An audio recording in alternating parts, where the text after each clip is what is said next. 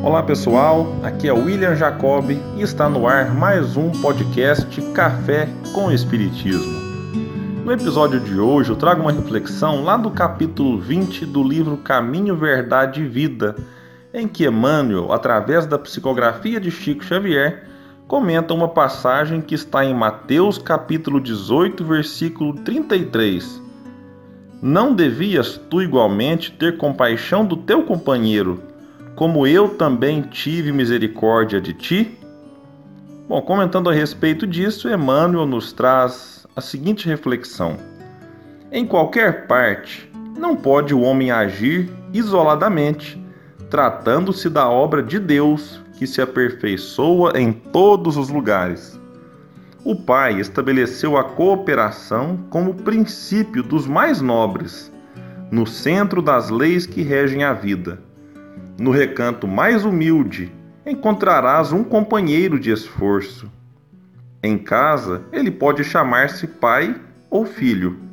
No caminho, pode denominar-se amigo ou camarada de ideal. No fundo, há um só pai que é Deus e uma grande família que se compõe de irmãos. Se o Eterno encaminhou ao teu ambiente um companheiro menos desejável, tem compaixão e ensina sempre. Eleva os que te rodeiam. Santifica os laços que Jesus promoveu a bem de tua alma e de todos os que te cercam. Se a tarefa apresenta obstáculos, lembra-te das inúmeras vezes em que o Cristo já aplicou misericórdia ao teu espírito. Isso atenua as sombras do coração. Observa em cada companheiro de luta ou do dia uma bênção e uma oportunidade de atender ao programa divino acerca de tua existência. Há dificuldades e percalços e compreensões e desentendimentos?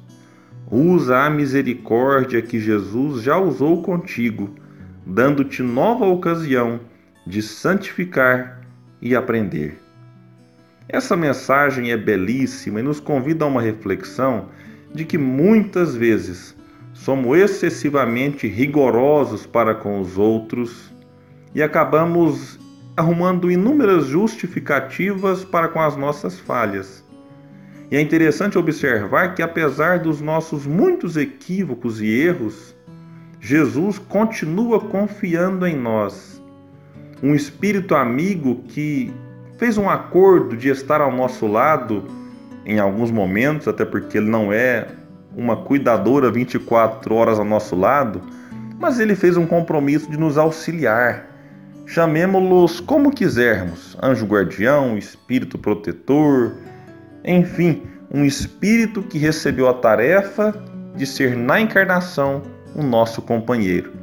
Portanto, quando nos imaginarmos sozinhos, Lembremos que há um companheiro, às vezes invisível, que, quando solicitado pela prece pelos bons pensamentos, está sempre ao nosso lado para nos ajudar.